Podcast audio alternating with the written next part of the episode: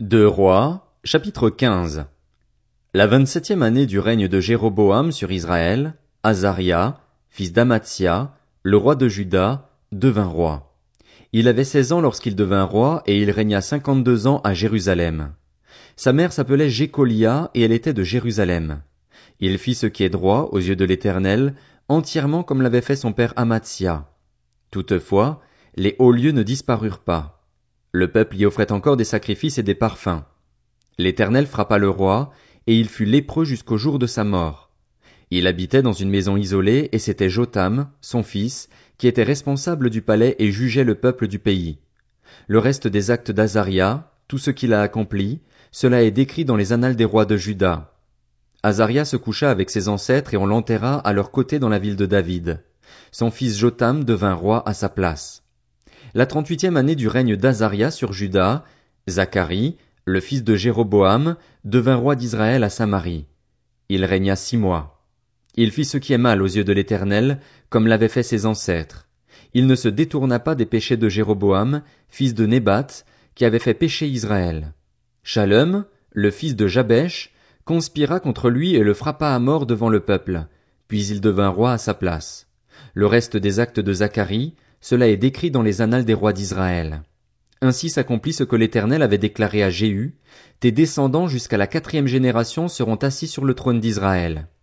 Shalom, le fils de Jabesh, devint roi la trente-neuvième année du règne d'Ozias sur Juda. Il régna pendant un mois à Samarie. Ménahem, le fils de Gadi, monta de Tirtsa et vint à Samarie. Il frappa à mort Shalom, fils de Jabesh, dans Samarie et il devint roi à sa place le reste des actes de Shalom et la conspiration qu'il a formée, cela est décrit dans les annales des rois d'Israël. Alors Ménahem frappa la ville de Tivzar, tous ceux qui s'y trouvaient, ainsi que son territoire jusqu'à Tirtsa. Il la frappa parce qu'elle ne lui avait pas ouvert ses portes, et il fendit le ventre de toutes les femmes enceintes. La trente-neuvième année du règne d'Azaria sur Juda, Ménahem, le fils de Gadi, devint roi d'Israël. Il régna dix ans à Samarie. Il fit ce qui est mal aux yeux de l'Éternel. De toute sa vie, il ne se détourna pas des péchés de Jéroboam, fils de Nébat, qui avait fait pécher Israël.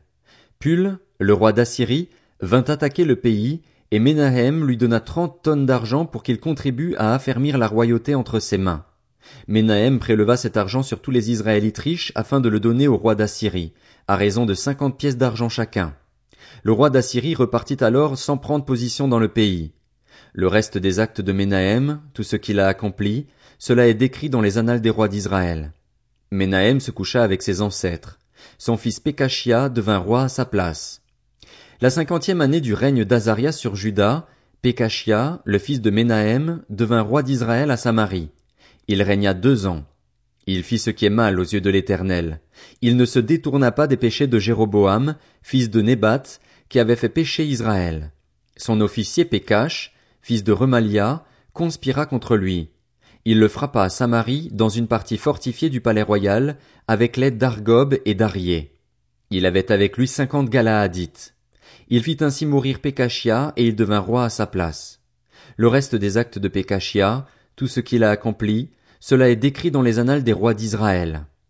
La cinquante-deuxième année du règne d'Azaria sur Juda, Pécache, le fils de Remalia, devint roi d'Israël à Samarie.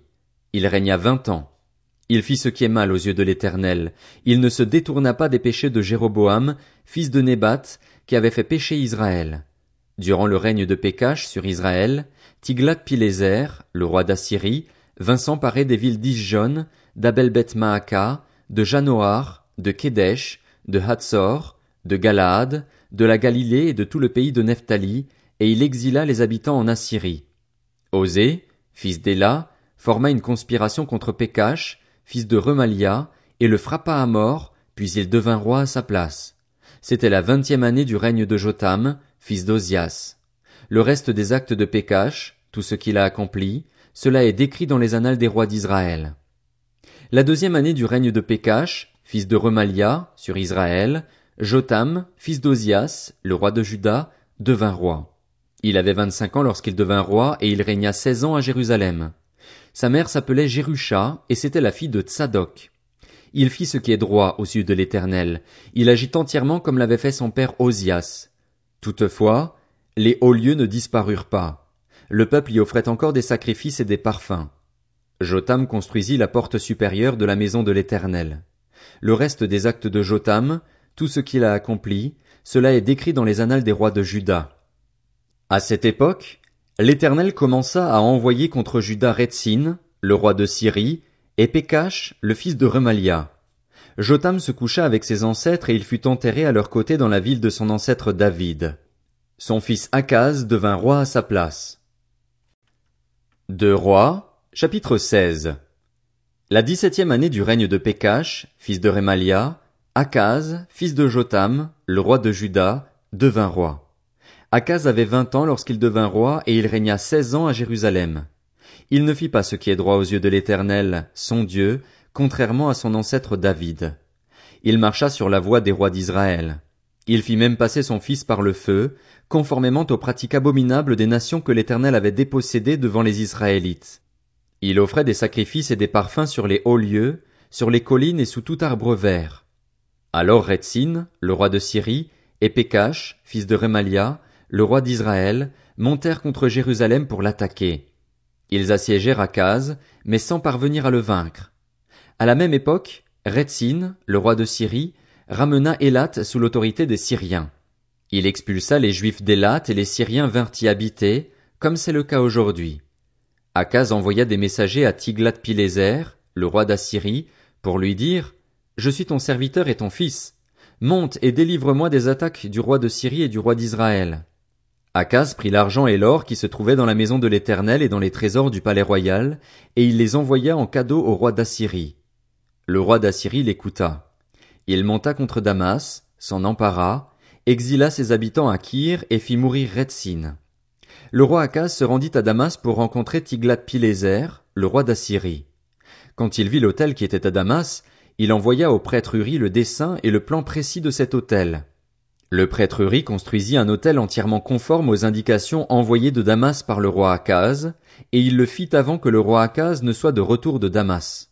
À son arrivée de Damas, le roi vit l'autel, s'en approcha et y monta.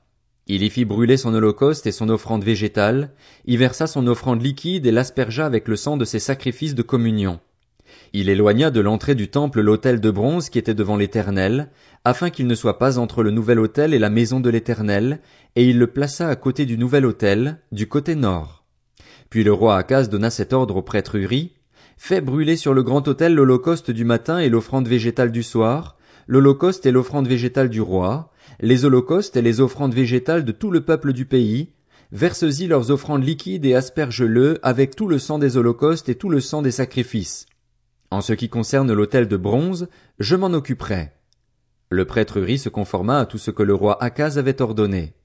Le roi Akaz brisa les panneaux des bases et enleva les bassins qui se trouvaient dessus. Il descendit la cuve de dessus les bœufs en bronze qui la portaient et il la posa sur un pavé de pierre. À cause du roi d'Assyrie, il modifia, dans la maison de l'Éternel, le portique du sabbat qu'on y avait construit et l'entrée extérieure du roi. Le reste des actes d'Akaz, tout ce qu'il a accompli, cela est décrit dans les annales des rois de Juda. Akaz se coucha avec ses ancêtres et il fut enterré à leur côté dans la ville de David. Son fils Ézéchias devint roi à sa place. Deux rois, chapitre 17. La douzième année du règne d'Akaz sur Juda, Osée, le fils d'Éla, devint roi d'Israël à Samarie. Il régna neuf ans. Il fit ce qui est mal aux yeux de l'Éternel, mais pas autant que les rois d'Israël qui l'avaient précédé. Salmanazar, le roi d'Assyrie, monta contre Osée, qui lui fut asservi et lui paya un tribut. Cependant, le roi d'Assyrie découvrit qu'Osée avait conspiré contre lui en envoyant des messagers à Sceau, le roi d'Égypte, et qu'il ne lui payait plus le tribut annuel. Il le fit alors enfermer et enchaîner dans une prison. En outre, le roi d'Assyrie envahit tout le pays et attaqua Samarie. Il en fit le siège pendant trois ans. La neuvième année du règne d'Osée, le roi d'Assyrie prit Samarie et exila les Israélites en Assyrie. Il les fit habiter à Chalar, ainsi que sur les rives du Chabor, le fleuve de Gozan, et dans les villes des Mèdes. Tout cela est arrivé parce que les Israélites ont péché contre l'Éternel, leur Dieu, celui qui les avait fait sortir d'Égypte en les délivrant de l'oppression du Pharaon, du roi d'Égypte, et parce qu'ils ont craint d'autres dieux. Ils ont suivi les coutumes des nations que l'Éternel avait dépossédées devant eux et celles que les rois d'Israël avaient établies. Les Israélites ont commis en secret des actes inadmissibles contre l'Éternel, leur Dieu. Ils se sont construits des hauts lieux dans toutes leurs villes, qu'il s'agisse de simples tours de garde ou de villes fortifiées. Ils se sont dressés des statues et des poteaux sacrés sur toute colline élevée et sous tout arbre vert. Là, sur tous les hauts lieux, ils ont brûlé des parfums, comme les nations que l'Éternel avait exilées devant eux, et ils ont eu des activités mauvaises, par lesquelles ils ont irrité l'Éternel.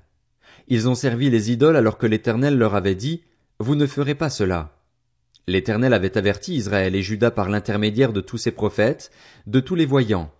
Il leur avait dit, Renoncez à votre mauvaise conduite et respectez mes commandements et mes prescriptions, en suivant entièrement la loi que j'ai donnée à vos ancêtres et que je vous ai envoyée par l'intermédiaire de mes serviteurs les prophètes. Mais ils n'ont pas écouté. Ils se sont montrés réfractaires comme leurs ancêtres, qui n'avaient pas cru en l'Éternel, leur Dieu.